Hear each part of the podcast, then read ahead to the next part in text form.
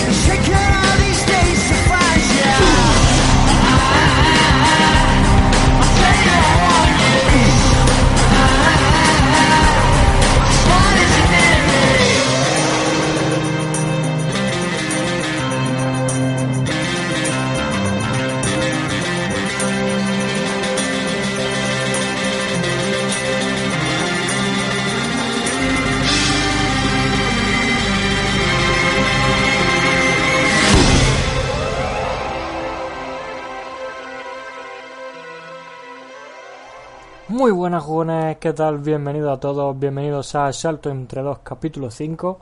Si la semana pasada tratábamos los premios eh, colectivos y el orden de diferentes franquicias eh, en sus diferentes divisiones, esta semana vamos con los premios eh, individuales, que yo quería hacerlo el- en el programa de la semana pasada, pero ya eh, estaba siendo estaba siendo bastante tiempo y no quería no quiero int- quiero intentar no pasarme del tiempo que yo me estipulé al principio de la temporada porque mm, no es solo el mayor tiempo hablando aquí sino luego editando el formato podcast y a la hora de subir el, el vídeo que también tarda un poco más. Así que mm, de esa manera me organizo yo y creo que es la que me va a llevar a poder estar aquí semana a semana sí. Em, semana sí semana también quiero decir y de esa manera pues tener mayor em, regularidad que era lo que nos faltó al, al final de la semana o de la última temporada mejor dicho. Vamos a ir por aquí con lo que nos gusta con el baloncesto puro y duro vale vamos a ir dejando por aquí algunos vídeos de, de esta pretemporada vale que vayáis viendo algunos de esos momentos y repasamos algunas de las noticias más importantes de la semana.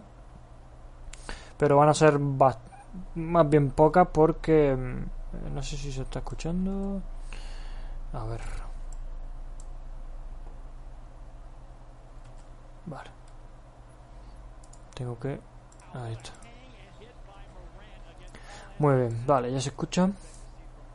Bueno lo que iba comentando que en realidad tampoco hay tan tan grandes noticias porque primero porque venimos de grabar eh, barra hacer el directo el, el viernes pasado, entonces de viernes a lunes tampoco hay tantos días como para que haya noticias, sobre todo en una pretemporada que ya está más estancada, que se ha tranquilizado la cosa después del, del periodo de fichaje. Pero bueno, comenzamos eh, diciendo que eh, los Pistons han cortado a Liangelo Ball, ha durado poco en la NBA. La verdad es que era bastante esperable porque fácilmente está con mucha distancia respecto a su otro hermano, pero en el lado negativo, ¿vale? Está muy por debajo de su otro hermano. Ya le costó, ya le costó poder tener ese contrato eh, y ahora pues le ha costado, no sé, cuatro o cinco días mantenerlo. A lo mejor un poco más, ¿no? Pero que no ha llegado, no ha llegado al mes. Muy buena ser golf, va desfilando ya por aquí, por aquí la gente fija del chat. Y bueno, hoy hablamos de premios individuales. Quizá a lo mejor debería yo poner por aquí. em, vamos a ver. Porque quiero poner. Aquí está. Para que me vayáis diciendo eh, vuestro vuestro MVP, vuestro jugador más mejorado, vuestro entrenador del año. Y me lo vayáis poniendo por el chat. Algunas de las cosas todavía no las tengo claras del todo, por eso he puesto dos elecciones, ¿vale? Pero es que me cuesta muchísimo elegir entre algunos de los premios. Siempre, el MVP siempre se me da muy fácil, aunque suelo acertar pocas veces, la verdad. Y, y luego los que más me cuestan siempre son el rookie del año y el y el jugador más mejorado. ¿Vale? Ahí estáis viendo uno de los que puede ser. Y no voy a hacer un poco de spoiler, pero...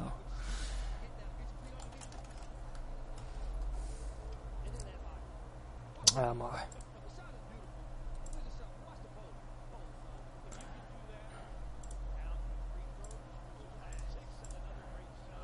ver. Dice Sergol rookie del año Pau Gasol. Ojalá fuera el rookie del año ahora, Pau. Ojalá. Ahí está. Muy buenas Space Dog. Vamos a ver, ¿por dónde lo pongo? ¿Aquí está bien? Aquí lo estoy viendo. Dice Space Dog, parece el rojo de la mongas. pues... Um, me ha, me ha sorprendido bastante. Como digo, tampoco hay muchas noticias, pero ha salido el, el rumor de que Tyler Hero eh, ha sido preguntado eh, la gerencia de, de, Miami Heat por él y no le han dicho que no es intransferible. Pero bueno, tampoco vamos a decir que eh, no vamos a mirar más allá porque son rumores, sabéis lo que son los rumores en la NBA. Así que, así que nada.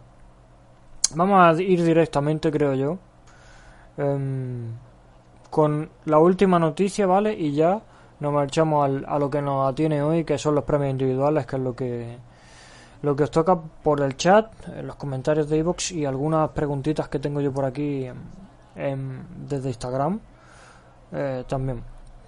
Ya sabéis, tratamos de... Eh, bueno, espérate, vamos a comentar, vamos a ser ordenados y vamos a comentar la noticia. ¿Vale? Um, Kevin Love eh, ha reaccionado a lo que dijo su ex compañero Kyrie Irving, por eso de que lo multaron por literalmente llamar como mm, peones a los a los jugadores, o sea, a los, a los entrenadores, uy, madre mía, cómo estoy, a los periodistas de la NBA, ¿vale?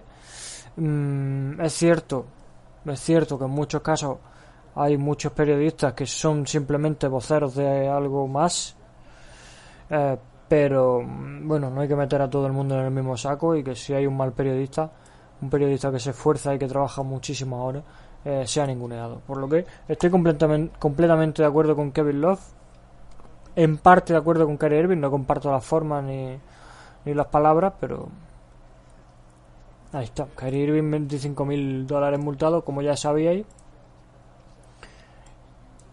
Y pasamos ya, eso sí, al grueso. Vamos a ver. Vamos a cambiar esto. Vamos a poner por aquí que se vea bien. Ahí va, lo subimos para arriba.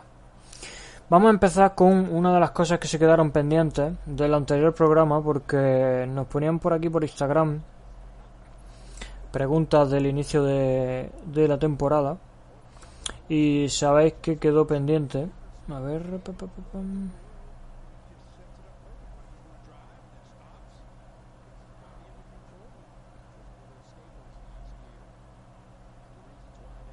Aquí está. Qué mal se me da Instagram, por Dios.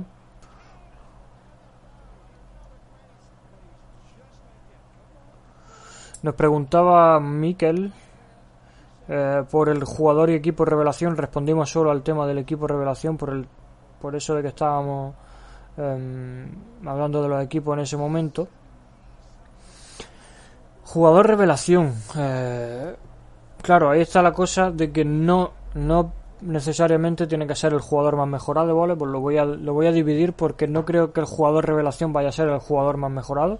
Simplemente puede ser un jugador que antes ha tenido un nivel, que ese nivel ha desaparecido y que ahora de buena primera hace un temporadón eh, tremendo y que vuelve a ser lo que era, o simplemente un jugador que no se le tiene la apuesta o que no gana el premio a jugador más mejorado, que yo no lo considero también el jugador más mejorado, y que mm, y que de buena primera hace un temporadón aunque no llegue a esas cotas, o que o que simplemente sea el más mejorado en, no en, en sí en los apartados estadísticos, que sabéis qué es lo que se suele tener en cuenta en, en el tema en el tema del jugador más mejorado. Al final depende menos del récord de victorias derrotas como por ejemplo el MVP, que ya sabéis que depende prácticamente de eso. Eh, pocas veces un equipo que no queda campeón de su conferencia no se lleva el MVP, ¿vale? Muy muy pocas veces. Em, así que quiero lanzar esta pregunta también a vosotros y jugador eh, que vaya a despegar, yo daría dos nombres. Primero uno con el que no contábamos el año pasado y que va a estar, que se llama Kevin Durant. Yo creo que va a ser una temporada tremenda. Tiene muchísimas ganas de demostrar que puede ganar la NBA sin, sin Stephen Curry, sin todos sus escuderos, sin Clay Thompson y sin Draymond Green. Yo creo que va a ser el tío con más hambre. Yo creo que va a ser el tío con más hambre de la NBA, sin duda. Eh, a pesar de que ante Tocumpo tuviera eh, el año pasado lo que tuviera. Pero claro, también depende, también depende de que mm, el equipo acompañe, que Kyrie Irving acompañe, que me parece más difícil que acompañe el equipo y que vayan eh, que vayan a, a tener una relación estrecha que al final es lo más necesario para poder triunfar y poder eh, tener una buena temporada y que de esa manera pueden optar a, grandes cosas primero en el este y segundo a derrotar a los Lakers en, en las finales, cosa que me parece más difícil. Dice Sergol a Tonkapuru. Parece Ciro López, Sergolf, de la misma escuela.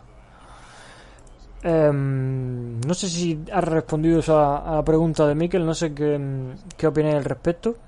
Ponernos en los comentarios, por, ejemplo, tú, tú mismo, Mikel, ahí en los comentarios de de Evox, que sigue por ahí escuchándolo. ¿quién sería tu jugador revelación y tu equipo revelación? Que el otro día, al final, eh, no lo pregunté, creo, al, final del programa. Y bueno, ya pasamos con los que yo tengo aquí apuntados. Tengo apuntado, ¿vale? Por, por hacernos un poco el esquema mental de lo que viene de lo que viene en el programa. Tenemos entrenador del año, rookie del año, jugador defensivo del año, Sexto hombre del año, es decir, el mejor jugador saliendo desde el banquillo, ya sabéis. Jugador más mejorado y el MVP. No sé si me falta algo, pero yo creo que son los premios más em, más significativos y más representativos de lo que viene siendo una temporada individual. Unos premios a una temporada individual. Em, así que vamos a comenzar, si os parece, con los que yo tengo más claros, ¿vale? Evidentemente el último será, será el, el MVP porque es el más importante. Pero vamos a comenzar con el, el entrenador del año. Bueno, el entrenador del año yo creo, yo creo que el año pasado, en mi humilde opinión y, y sin pensar en en aspectos de pura preferencia o de subjetividad, yo creo que debería ser Frank Vogel.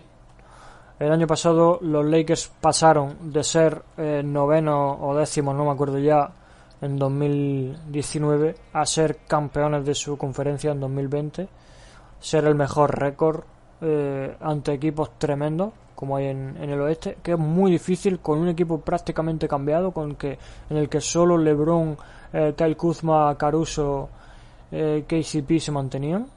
Bueno, también Rayon Rondo. Pero la forma de jugar fue completamente diferente. Un entrenador que no tiene absolutamente nada que ver. Em, y funcionó. Funcionó muy, muy bien. Eh, los Lakers fueron el equipo de playoffs sin duda. Perdieron solo un partido en cada, en cada ronda quitando las finales. Y yo creo que las finales fue un poco por relajación en ese quinto partido, que si no hubiera sido todo 4-1, 4-1, 4-1. Y se le vio una superioridad defensiva que hacía muchos años que yo no veía en, en la conferencia oeste. Una superioridad ofensiva de tal calado, diría que lo más cercano son los, los San Antonio Spurs de 2014 que también destacaron, destacaron sobre todo por ese movimiento de balón y por volver loco al equipo contrario con un, juego, con un juego muy coral, pero la defensa de San Antonio Spurs era tremenda, era tremenda. Y quitando ese equipo campeón, yo creo que en los siguientes años no recuerdo un equipo campeón con tan buen tan buen hacer defensivo como ellos. Es cierto que también los Golden State Warriors juegan, muy bien en defensa y no se les suele no se les suele decir, pero siempre hay algunos jugadores de Warriors que no tienen ese nivel defensivo. Este año con Lakers no ha pasado. Hasta Kyle Kuzma que puede ser el peor defensor de la plantilla del año pasado, defendió a muy buen nivel, haciendo la ayuda, saltando bien en los bloqueos eh, doblegando el rebote, no sé, lo, lo, vi todo muy bien y me pareció completamente justo que se lo llevara Frank Vogel. Al final no, no se lo dieron a Frank Vogel, se lo dieron a, a Hauser una vez más eh, por ganar en el este. Y bueno, ya se vio en, en playoff que Frank Vogel es mucho mejor entrenador. Yo creo que puede pasar con esta en este asunto como cuando aquel año le dieron el, el premio jugador defensivo a, a ¿cómo se llama este hombre? a Tyson Chandler cuando ya no había dado el nivel del año anterior, ¿vale? Por un poco por eh, porque el año anterior se lo dieron a un jugador más mediático como Dwight Howard, si recordáis. Creo que fue Dwight Howard, a lo mejor estoy patinando.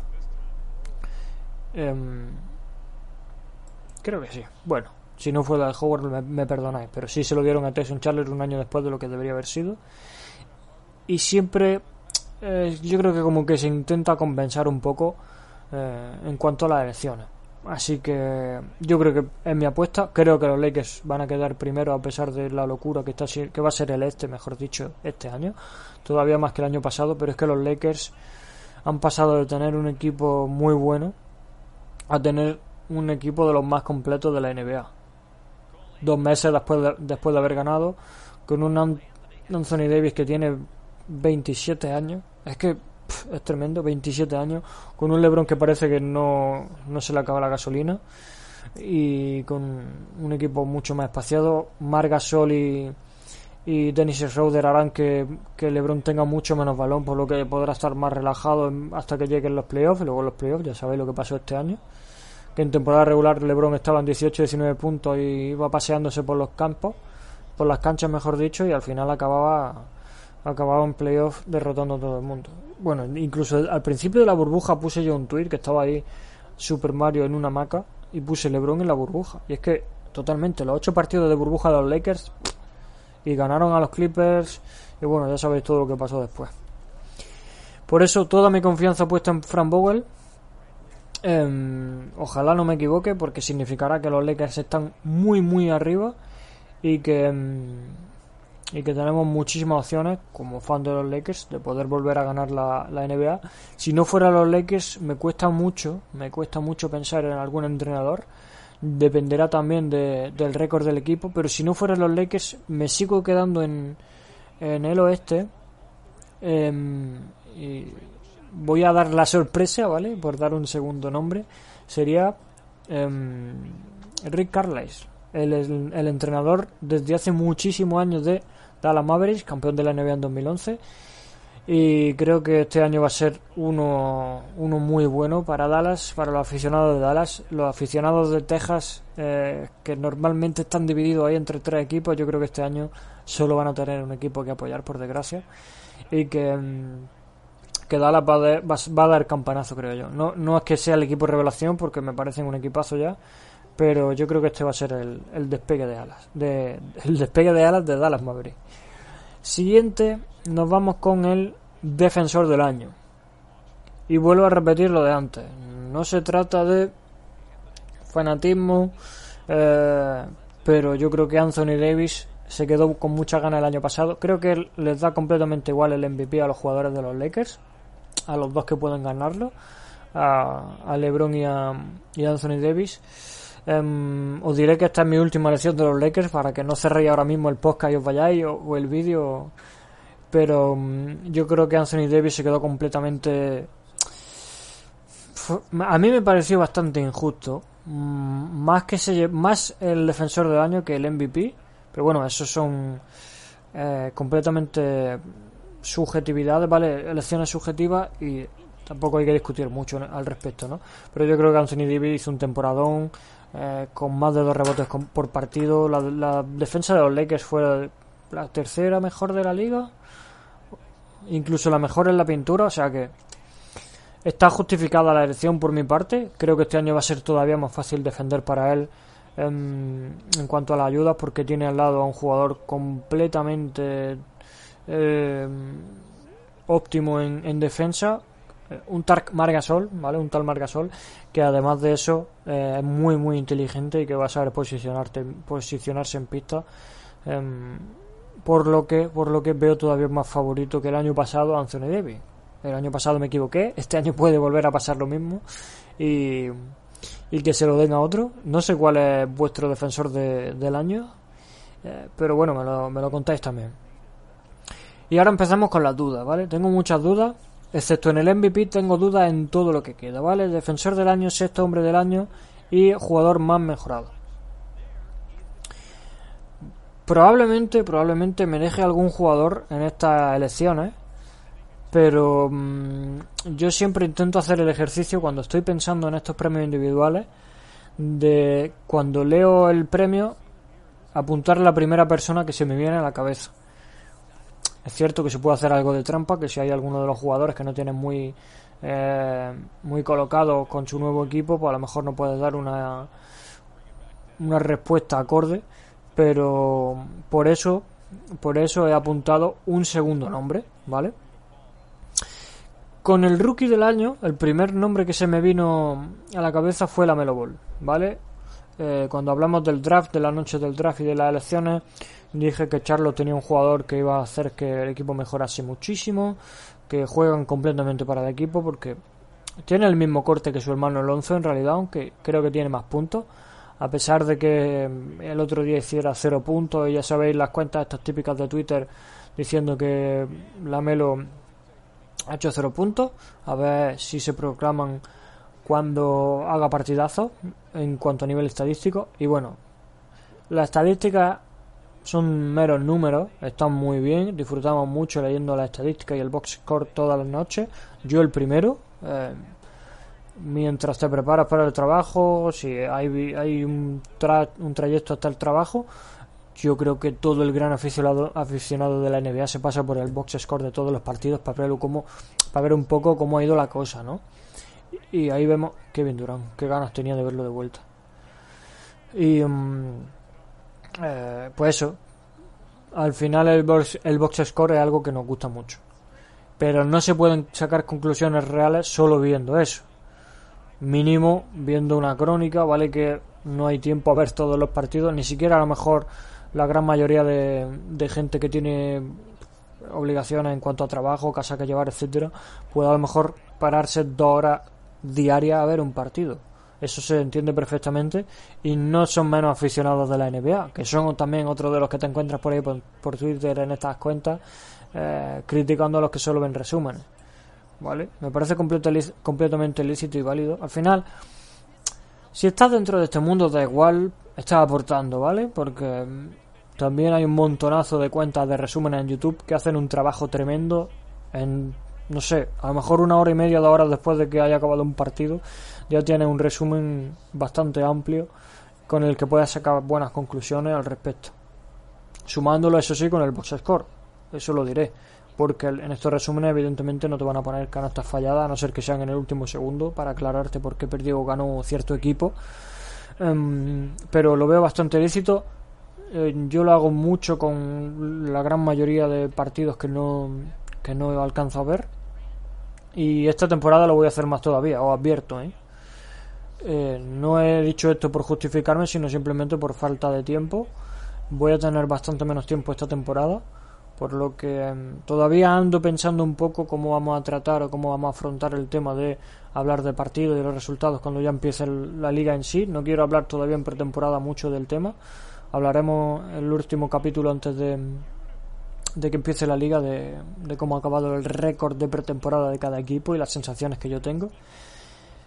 Pero no quiero convertirlo en lo que se convirtió el año pasado, que era simplemente leer el box score y, dar una opinión al respecto, ¿vale? Quiero que sea algo más distendido, para que sea más entretenido para todos, ¿vale? Al final, eh, si escucháis esto trabajando, yendo al trabajo, que muchos lo hacéis, eh, por las noches relajado, echando una partidita a algo también. Eh, yo mismo lo, lo hago con, con otros podcasts, así que un, un, perdón, un podcast que me esté leyendo lo que yo ya he leído por la mañana, pues no tiene a lo mejor mucho sentido. Así que mm, todavía ando dándole vueltas. Si tenéis alguna idea al respecto o qué os gustaría a vosotros escuchar em, en cuanto empiece la temporada, pues también en los comentarios que están ahí, que son gratis. Em, como digo, rookie del año, la Melo Ball sería mi elección predilecta. Y la segunda elección, que es lo que he dicho antes, ¿no? Cuando te pasas un poco y, piensas más detenidamente cuál es el nombre que a mí me, me, convence más, el número uno del draft, sin duda, Anthony Edwards. Eh, seleccionado por Minnesota Timberwolves, tiene todas las condiciones físicas para estar listo para el inicio de la NBA. Además, tiene un equipo que le va a favorecer mucho. Habrá que, habrá que ver también qué tal eso de compartir minutos eh, con D'Angelo Russell, que es su posición tal cual. Evidentemente con esto del small ball yo creo que jugarán muchos minutos de tres. Creo que por delante de, D'Angelo Russell no tiene mucho sentido poner a, D'Angelo como, eh, como alero. Por altura, por nivel defensivo y por... Eh, sobre todo por, por el, el peso, ¿no? tiene que ser una locura. Pero yo creo que sí pueden, pueden compartir cancha. También hay que ver, sobre todo teniendo al lado a, Ricky Rubio, lo que puede crecer este chico, los números que puede tener. Em, creo que puede hacerlo muy bien y que los, eh, eh, Timberwolves no tienen nada que perder este año. No aspiran a lo mejor a. Yo creo que no aspiran a playoffs, la verdad. Eh, pero... A ver, estoy viendo, ¿eh?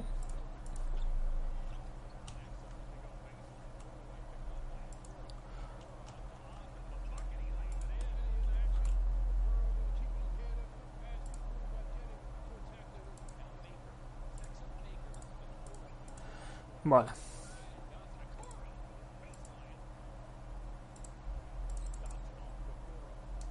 Estaba intentando mirar. La, la altura de, de, Anthony Edwards son 6,3 eh, pies. 6,3 pies son 1,90 puede ser.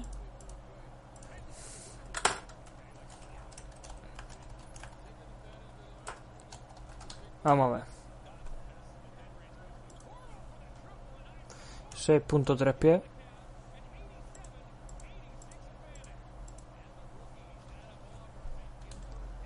1.92, casi casi, ¿vale? Eh, yo creo que bastante, a ver, bastante. Tienen más envergadura sobre todo que, que D'Angelo Russell y mucho mejor cuerpo en cuanto a, en cuanto a defensa. Muy buenas, Trolliver, ¿qué tal? Estamos aquí hablando de los premios individuales. Hemos hablado ya del, del entrenador del año. Estamos con el rookie del año.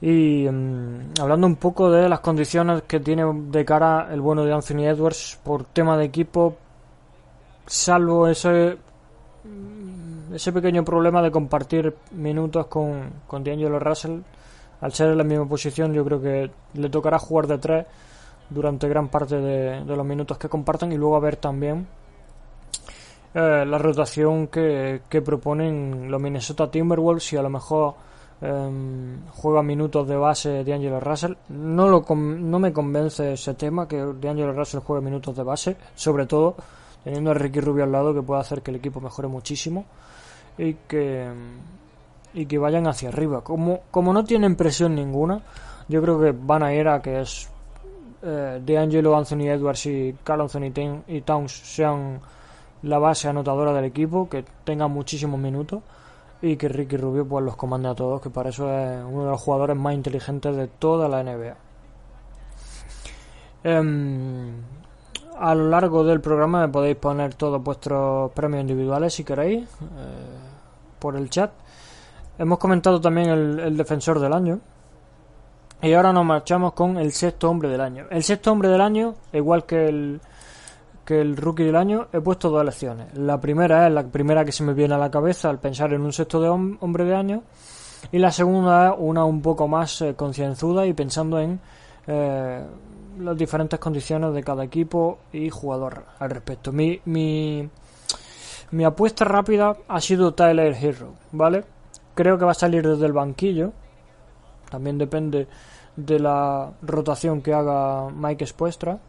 Pero yo creo que va a seguir saliendo desde el banquillo, por lo menos en temporada regular. Y que es un jugador que sabéis los puntos que tiene en las manos, que es tremendísimo, uno de los jugadores favoritos del año pasado. Desde el principio del año pasado venía dando la turra. Desde pretemporada del año pasado ahí en el podcast daba la turra con Taylor Al final me dio me dio toda la razón porque hasta la final hizo una pedazo de temporada, una pedazo de burbuja.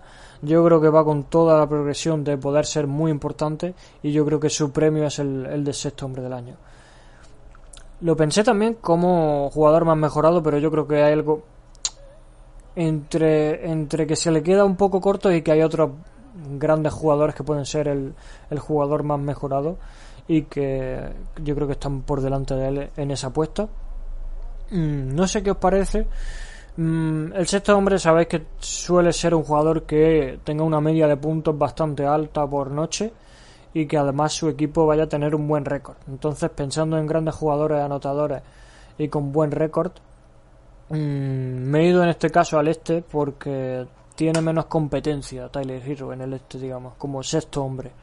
Porque se me ocurren pocos sextos hombres a ese nivel ofensivo de, Tyler Hero. Es cierto que hay sextos hombres tremendos, como Marcus Smart, em, como, bueno, iba a decir em, este de Toronto. Eh, ¿Cómo es? ¿Cómo estoy con los nombres últimamente, eh? Pero bueno, este ya es, mm, es titular, así que no, no cuenta tampoco, pero para que lo... Fred Van Vliet, Alfredo, Alfredo, Fred Van Vliet. Creo, creo que está bastante por delante. No sé si al final saldrá un despegará algún jugador o alguno de Brooklyn yo creo que es el único como Caris Levert o Dinwiddie que puede eh, disputarle el premio en la conferencia este. Y en la conferencia oeste, sexto hombres como tal, em, solo he encontrado a uno, que es el que he puesto más eh, pensado. Os había dicho antes que no tenía nadie más de Lakers en estos premios individuales, porque yo el que considero realmente es el Hero, pero en, en cuanto a una elección más razonada y, más pensada, meto a Motres Harrell, em, porque el año pasado fue el sexto hombre del año con 19 puntos por partido, casi 19, y este año tiene muchas más condiciones ese equipo para darle muchos más eh, puntos, casi en menos tiempo. Entonces, cuando comparta minutos con Margasol, él va a ser el interior que anote, eso está claro.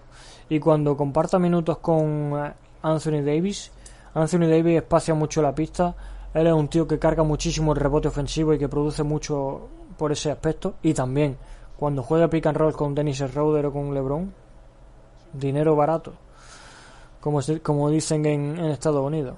Entonces, yo creo que la segunda elección, para mí mi favorita sería Tyler Hero. La verdad me gustaría mucho más que la ganase Tyler Hero porque un jugador que merece mm, esa condición de, de premios individuales y que yo creo que se le quedan cortos todavía los de los de, evidentemente, el del MVP se le queda muy corto y el del jugador más mejorado todavía también se le queda corto. No es una estrella de la liga emergente como, como es la elección de ese jugador más mejorado.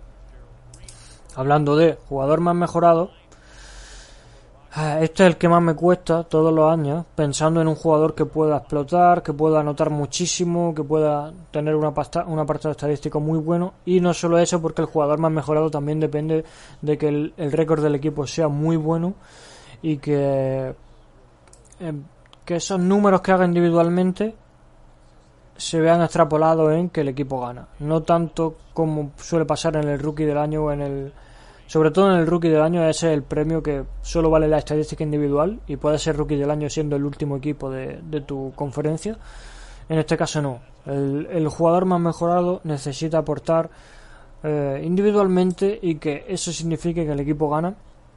El primer nombre que se me, que se me ha venido a la cabeza Mm, por parte de un equipo que ha cambiado muchísimo este año, que se ha reforzado en torno a él, que ha buscado jugadores defensivos y jugadores de un rol muy importante, jugador veterano como um, como Rondo para, para ser su mentor. Sí, hablo de Trey Young.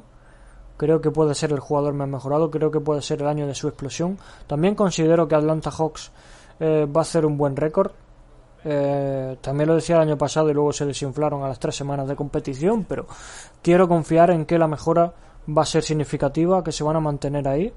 Evidentemente con el bajón que todo equipo eh, no contender tiene a lo largo de la temporada, ¿vale? Todos los equipos tienen un gran bajón, sobre todo los que no son contender, y no será para no será menos Atlanta Hawks, pero aún así yo creo que será el, el jugador más mejorado.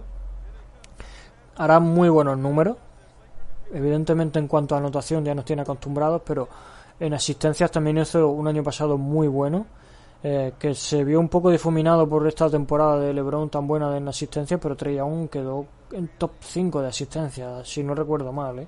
O sea que poca broma con, con ese apartado también. Tiene que mejorar sobre todo, y aquí estará un poco la elección del premio en selección de tiro, yo creo que es lo más importante en involucrar a sus compañeros porque muchas de las asistencias que hacía el año pasado es cierto que a lo mejor no eran el movimiento de balón más eficiente, ¿vale?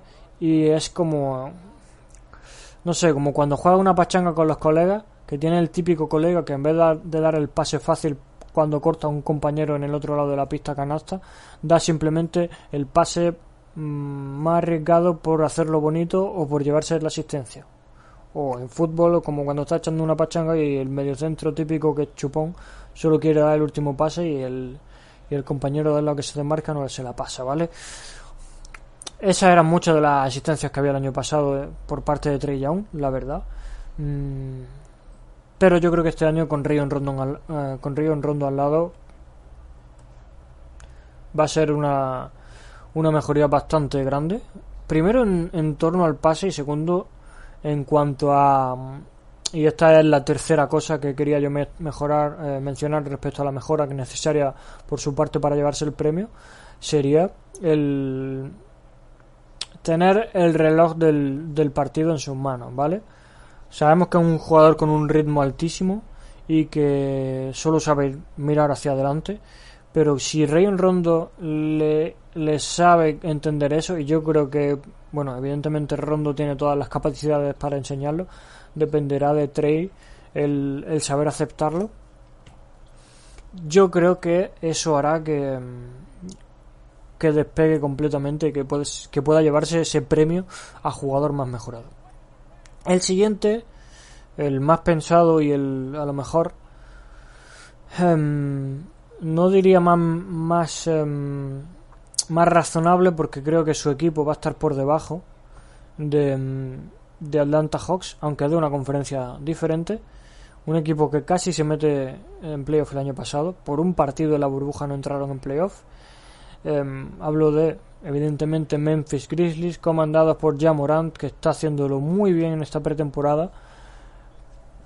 Ya, ya sabemos lo que es mm, Jamorant, ¿vale? Un tío con un descaro tremendo que tiene una mentalidad de estrella con menos de 20 años, que el año pasado en su temporada rookie hizo algunos de los mejores mates de la temporada. Un tío con muy poco cuerpo, la verdad, el año pasado, y que aún así tenía no solo el descaro, sino que aguantaba, aguantaba en el aire respecto a, defensores más gordos, más altos, y, y que no, no le respiraba nadie por encima del hombro el año pasado, y eso que era su temporada rookie, yo creo que este año todavía menos, todavía más confianza va a tener. Este chico lo de, lo de falta de confianza no lo, no lo lleva bien, sino todo lo contrario, como se suele decir por aquí, este hombre no tiene abuela y yo creo que lo va a demostrar eh, ofensivamente mucho. Lo va a demostrar mucho y también creo que mm, no se va a llevar el jugador más mejorado, sobre todo por el récord del equipo. Aquí tengo un poco el contrapunto respecto a lo que hablábamos con, con Trey Young, que ahora veíamos en, en pantalla. Creo que Trey va a tener un equipo mucho más favorable para conseguir este premio que eh, Jamorant, ¿vale? Eso sí, y creo que mm, poca gente puede estar en desacuerdo con lo que voy a decir ahora. Las camisetas alternativas de Memphis Grizzlies este año son con diferencia, con diferencia las mejores de toda la NBA. Y detrás, pero a mucha distancia, las nuevas de Phoenix Suns también están muy guapas. Pero las de las de Memphis Grizzlies, qué camisetón, qué camisetón. Y bueno, llevamos casi 45 minutos de programa y todavía no hemos hablado del gran premio, del premio que todo el mundo quiere escuchar todos los años, del que más eh, eh, negro sobre blanco hace, hace imprimir, del que por desgracia, vuelvo a comentar estas cuentas de NBA de Twitter tan, tan poco necesarias para el baloncesto siempre sacan ahí a relucir y sangran. Eh, pero creo que el MVP de este año va a ser no unánime, ¿vale? No unánime porque hay, hay unos bichos tremendos, pero va a estar va a estar muy decantado por una persona. Leemos el comentario de Trolliver que dice lo de Young como mejorado no lo veo. Viene a hacer 29 puntos de media. Si Yamorán pasa de los 17 a irse a, 30 a 26 mejorando asistencia, está mejor tirado ese tiro. Claro, pero es que hay que tener en cuenta que lo del jugador más mejorado también influye eh, la estadística en cuanto al récord del equipo. Porque si mira el jugador más mejorado a lo largo de estos últimos años, eh, nunca suele ser un equipo que queda muy abajo. ¿Vale? Por eso me he quedado yo con Trey Young, porque yo creo que Atlanta Hawks va a ser una campaña muy buena en cuanto a, récord de equipo y sobre todo porque también em, la mejoría de Trey Young es más eh, fuera de una estadística, de una tarjeta estadística, sino en cuanto a lo que he dicho. En cuanto a selección de tiro, en cuanto a una asistencia o un pase que no tiene que ser necesariamente asistencia, simplemente un movimiento de balón más acertado. Y tercero, el saber llevar la manija del, del encuentro y que se juegue a lo que él quiere cuando él quiere, cosa que ya Morán sí tiene, por cierto, comparándolo con él. Es cierto que ya Morán tiene mm, la facilidad de que fácilmente se pueda ir a...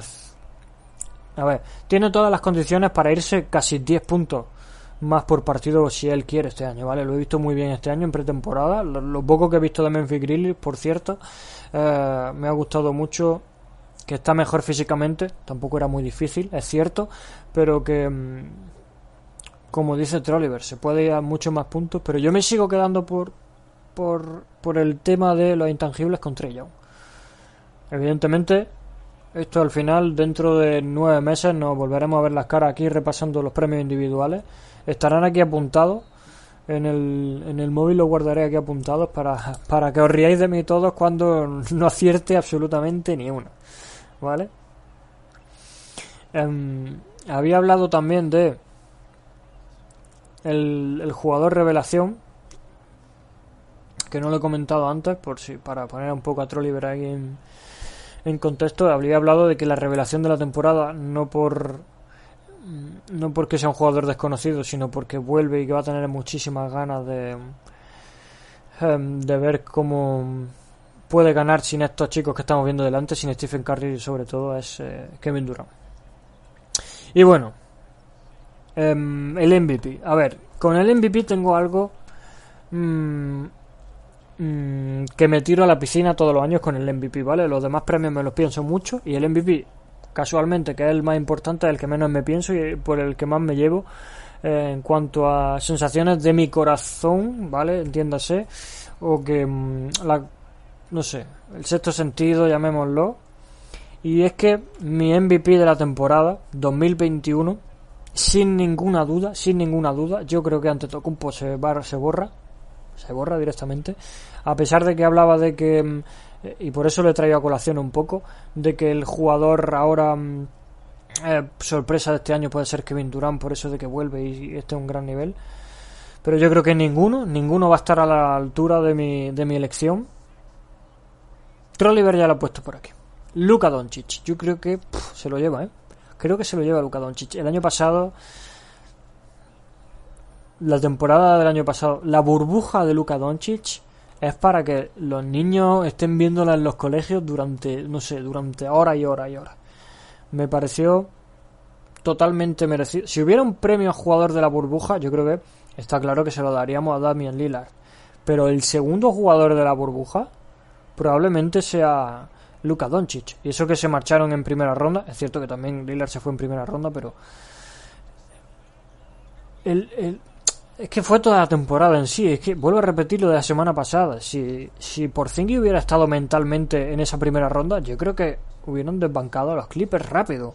En primera ronda a casa a los Clippers. Es que pensar eso. Pensar en lo que podía haber sido eso. Y Luka Doncic ganando aquel partido sobre la bocina, viéndose de todo el mundo enfrente de. Es que ni Kawhi Leonard podía pararlo. Y yo creo que este año tienen mm, un equipo más completo Esperemos que Porzingis pueda estar, mentalmente concentrado en ganar partidos.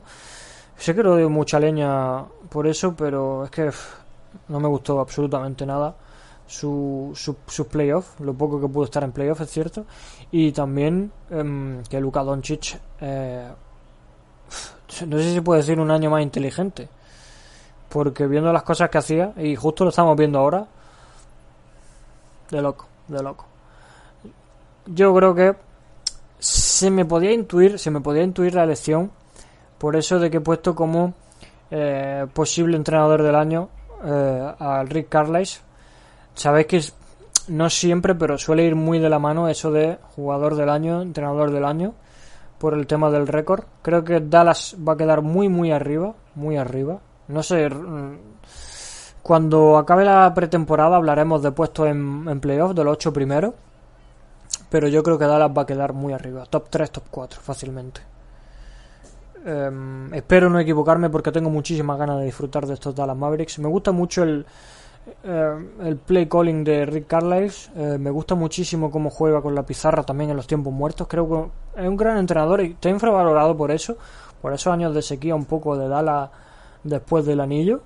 Em, quitando los años de, em, de Monta Ellis, que sí lo hicieron relativamente bien, pero quitando esos años, Dallas hasta la, la irrupción de Luka Doncic ha estado ahí un poco eh, under the radar y eso no le ha, no le ha hecho nada bien a Carlisle, que al final, ¿cuántos años lleva Carlisle en la franquicia? Es que, estamos hablando de...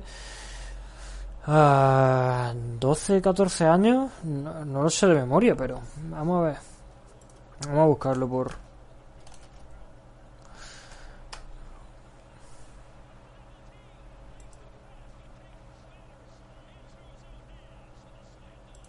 Rick Carlisle.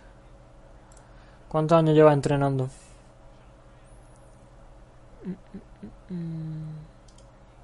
Ah, no, pero me salen las estadísticas de Rick Carlisle como jugador, ¿no? Por Dios. Desde 2008, 12 años. 12 años, lo que yo había dicho de primera. 12 años que se dice pronto, ¿eh? Yo creo que uno y otro van a ir de la mano, ¿vale? Creo que tanto Luka Doncic como Rick Carlisle han caído completamente de cara el uno con el otro. Son los dos muy, muy inteligentes. Eh, Rick Carlisle, en todos los documentales y en, y en los vídeos que yo he visto de cuando él jugaba en su época, siempre se hablaba de que era un jugador muy inteligente, pero que no tenía físico ninguno.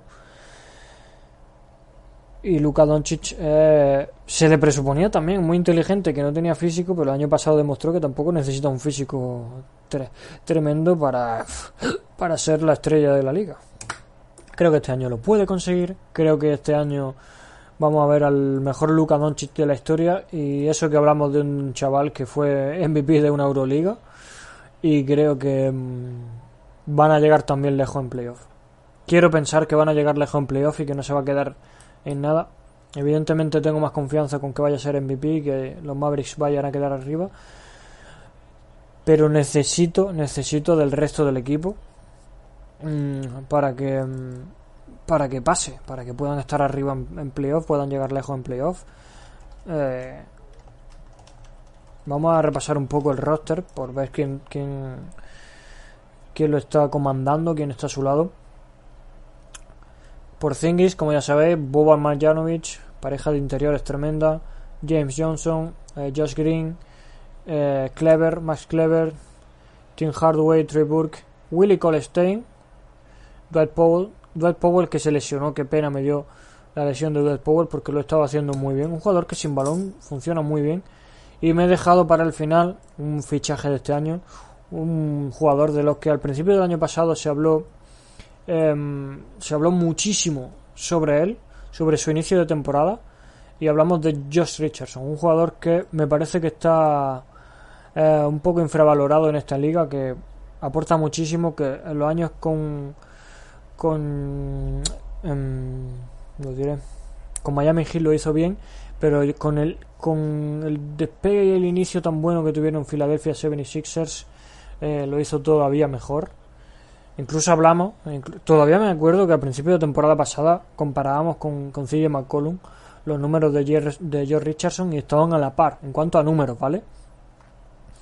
Creo que este año va a tener todavía mejor, mejor estadística George Richardson y que puede, puede mm, marcar la diferencia ahí un poco como segundo anotador del equipo. Por Zingis, lo dicho, por Zingis hay que tener cuidado con él. Nos pregunta Trolliver, un poco out of context. ¿Qué trade buscaría si fuera el general manager de Dallas Mavericks? Bueno, Evidentemente yo creo que lo más necesario, lo más necesario que tienen los Mavericks es un alero que pueda funcionar bien en, en ambos lados de la, de la cancha. Claro, la cosa está en qué trades puedes buscar. No me gustaría ser Donny Nelson en este en esta en este final de agencia libre. No me gustaría ser en febrero porque se va a quedar sin el sin el pelo eh, porque, claro, es que yo creo que sí, que pueden ir a por un, a por un jugador, pero mm, si la dinámica del equipo es buena, a lo mejor tienen más que perder que ganar. Evidentemente, un equipo contender, si se arriesga le sale bien, pues mira a los, los Raptors hace un par de años. Eh, lo bien que le salió a Masai Ujiri remover medio equipo en febrero. Pero claro, ¿cuántas veces sale eso bien? ¿Vale? Tampoco es que eh, Dallas Mavericks tenga espacio salarial. Entonces habría que deshacerse de alguien importante.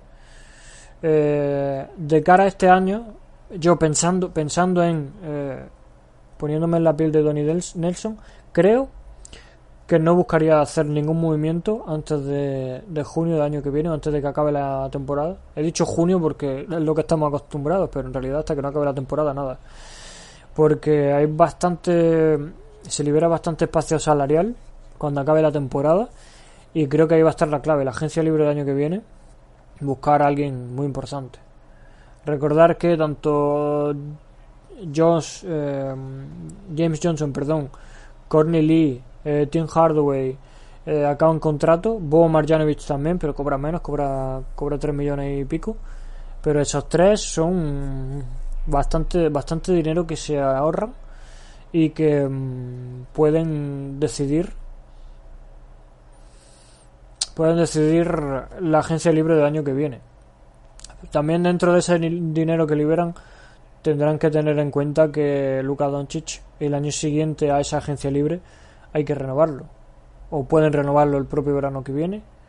Eh, pero Luka Doncic va con un máximo de la. Vamos, eh, Luka Doncic tiene el máximo firmado ya antes de que empiece la temporada. Eso está clarísimo, ¿no? Yo creo que nadie, nadie puede dudar de ello. Así que dependerá un poco del espacio salarial que, que tengan. Yo, buscando un jugador, buscaría un jugador. Bueno, sí. Esa es otra cosa que hay que tener en cuenta.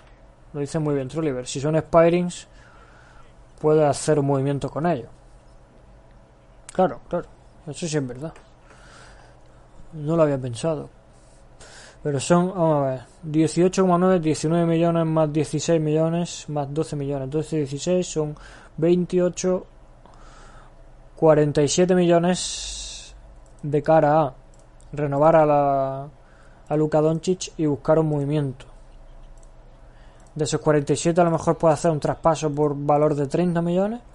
¿Quién hay de 30 millones? Uh, Se me acaba de venir un nombre a la cabeza que me parece una locura y que yo creo que no va a pasar bajo ningún concepto, pero se me acaba de venir James Harden a la cabeza. James Harden cobra 40, pero... Ojo. Tim Hardaway Jr. Cornely por James Harden. No. Estoy aquí con el Trade Machine de ESPN. Eh, James Johnson. Mira, Tim Hardaway, James Johnson y Cornely por John Wall sale aquí Trade Successful. Evidentemente sería, sería una locura, sería una locura, pero el nombre que se me ha venido. Imagínate a James Harden y a y a Luca Doncic en la misma plantilla. ¿Cuántos balones habría que repartir? Dice Trolliver, no, no, no, Garden, no, por favor.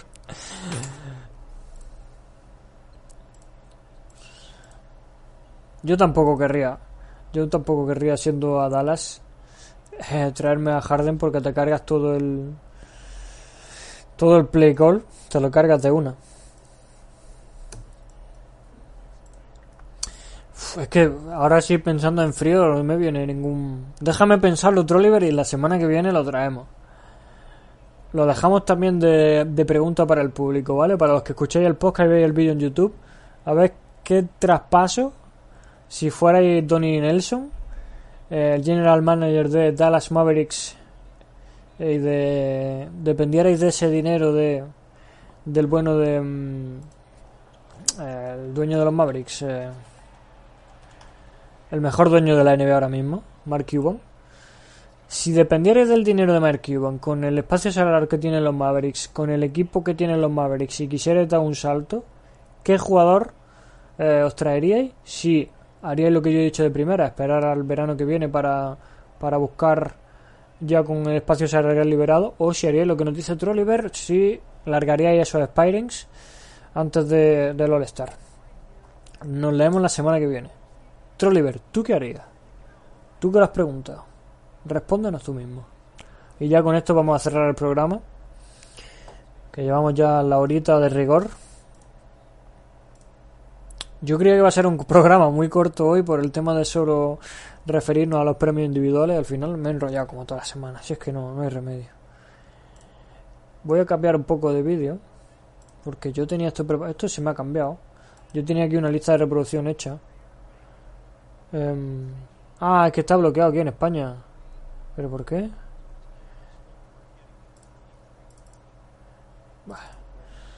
El partidito de tal Horton Tucker anoche. Dice Trolliver, depende de cómo vaya el equipo antes del All-Star y los free agents que haya el próximo año. Bueno, el próximo año tiene ante Tocumpo. Es complejo, solo que creo que le falta un poquito a los maps para ser contenders de verdad, sí. Sí. Están en ese segundo escalón de grandes equipos de, la conferencia. Yo creo que, y el año pasado también lo dijimos, lo que más necesitan es un alero que pueda aportar en ambos lados de la cancha. Tenían a un muy buen alero defensivo, como era um, Michael Kidd, lo diré, Michael Gilchrist, pero es que en ataque era pírrico. Y luego tampoco Tim Hardaway Jr. en defensa es algo emocionante, digamos. Entonces, está difícil. Vamos a buscar aquí, para dejaroslo, para dejaros los deberes más fáciles. En 2021, agentes libres de 2021.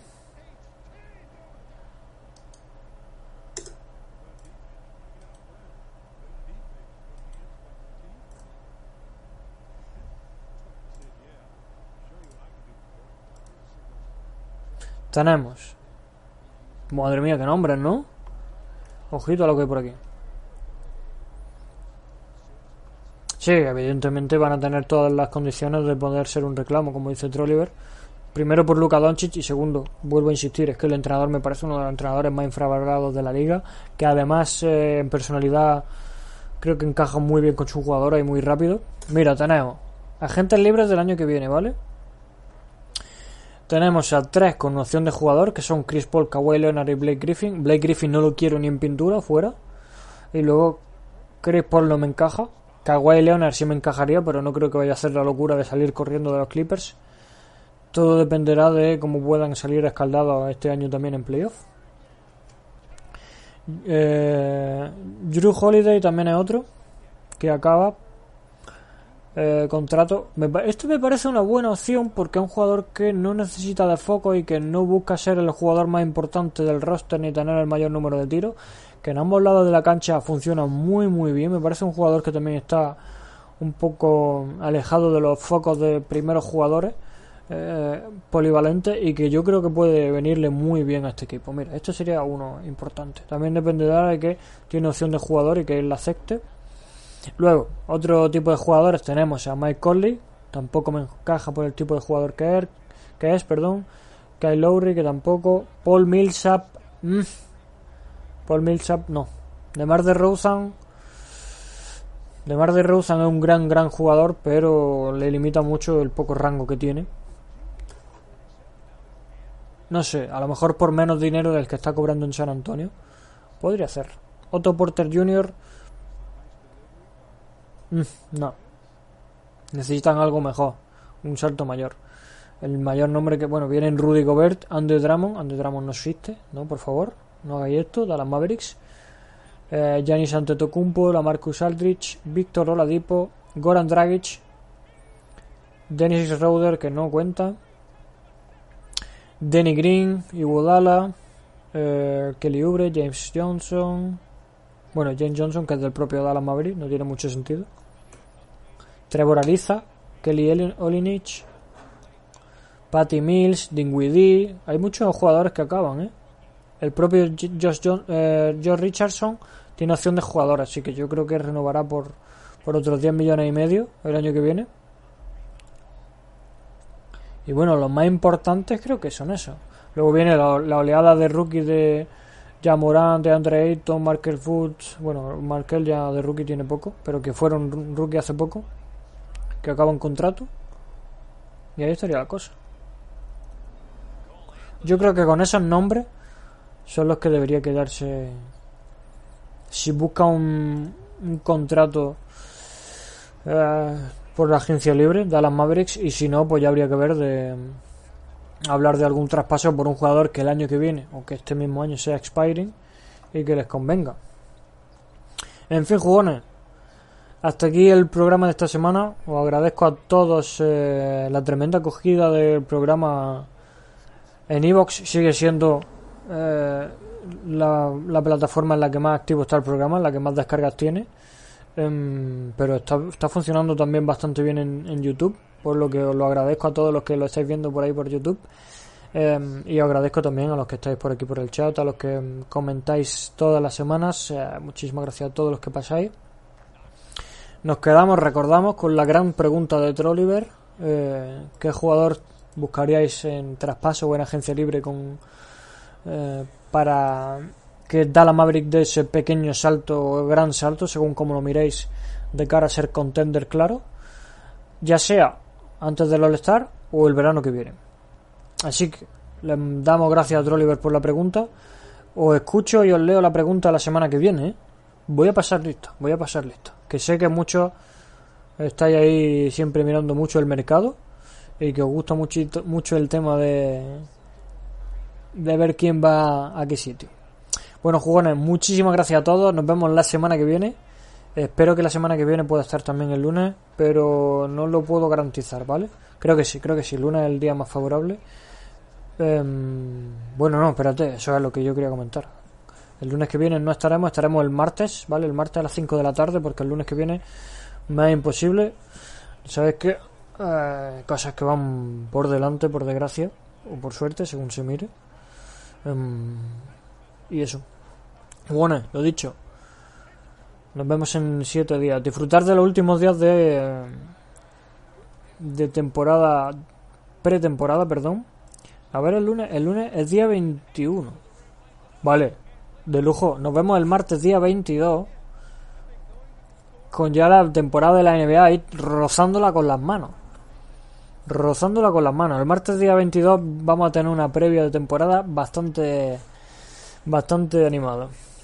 comentaremos todo el tema de, de la pretemporada, cómo acaba la pretemporada y ordenaremos los ocho equipos de cada conferencia, eh, las ocho seats de playoff, ¿vale?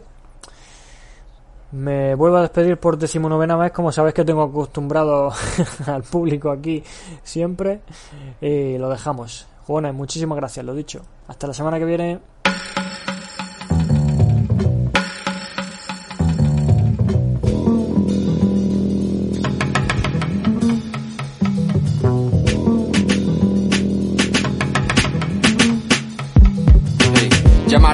Timbre de Rock Hudson, abrió la puerta y era el SIDA. Le estranguló con su brida, fumando weed en la huida hacia nuevas vidas con urgencia. Dejando las heridas atrás, sin conciencia de lo que nos pueda pasar. El presidente cae en Dallas, voy en alas de una experiencia final. Lluvia de balas en Deli Plaza y Jackie rompe a gritar. Ardor militar, cuando Playmates visitan a las tropas del NAM, muriendo por Sam. Con un crash, Tint estampa en su trampa de gas y no veréis sus canas jamás. Mi sofá es Jamaica. Dejó la tierra como el Sputnik 2 con Laika. Y no hay quien lo ponga en esta onda tan voltaica.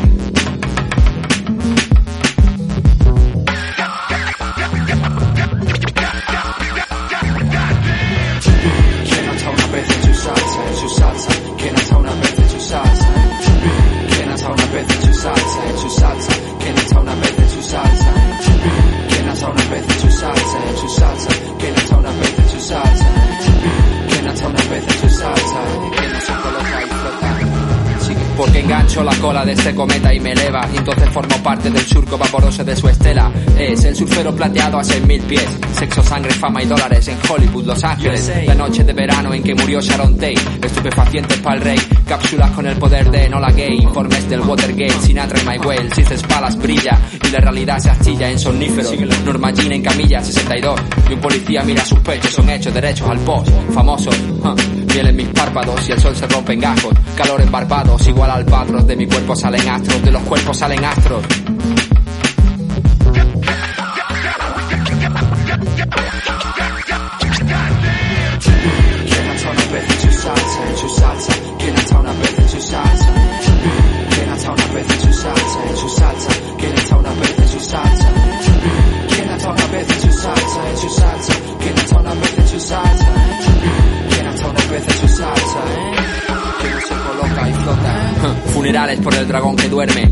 al dios del cine marcial. Mi doble está en un palco envuelto en niebla y luciérnagas. Mi boca es una ciénaga en el fondo de un chiva regal, pero aún conservo el brillo de un cromo ilegal. Estoy junto a River en la acera del boulevard cuando cae a plomo, porque así es este globo, este sorbo, este lodo, este robo a la lucidez, este disparo sordo que huele a un espíritu joven. En el aire de Seattle, viajo en sus corrientes ardientes como rocas de Marte, entre ceniza y desdén. De bicores con un clipe, rasgale den, sin medios tintes, y me siento el vigilante de estos límites. Ah, Os traigo el testimonio como el Reader's Digest, son saltos.